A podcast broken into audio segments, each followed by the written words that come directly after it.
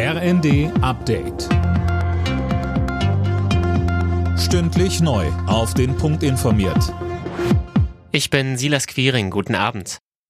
Nach den Auseinandersetzungen zwischen Protestierenden und der Polizei bei der Großdemo vor Lützerath haben sich beide Seiten Gewalt vorgeworfen. Es gab offenbar zahlreiche Verletzte. Jana Klonikowski berichtet. Die Veranstalter der Demo sprachen von so wörtlich purer Gewalt auf Seiten der Polizei.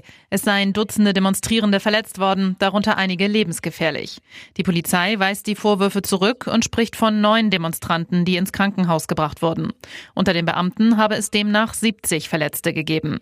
Unterdessen ist die Räumung von Lützerath weitestgehend abgeschlossen. Nur noch zwei Kohlegegner harren laut Polizei in einem selbstgegrabenen Tunnel aus.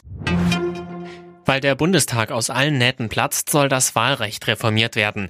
Die Ampelkoalition hat sich jetzt auf einen entsprechenden Gesetzentwurf geeinigt. So soll die Zahl der Abgeordneten wieder auf die Regelgröße von 598 begrenzt werden, etwa weil Überhangsmandate wegfallen. Italien schikaniert die privaten Seenotretter im Mittelmeer. Das kritisiert die Organisation Mission Lifeline.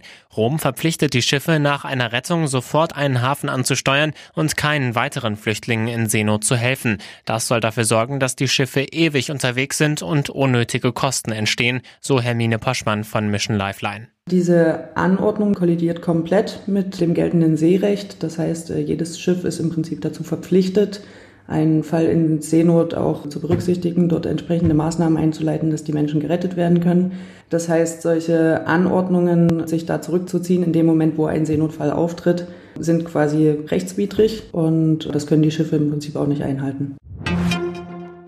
Bei der Handball-WM ist das deutsche Team vorzeitig in die Hauptrunde eingezogen. Gegen Serbien setzten sich die Deutschen knapp mit 34 zu 33 durch.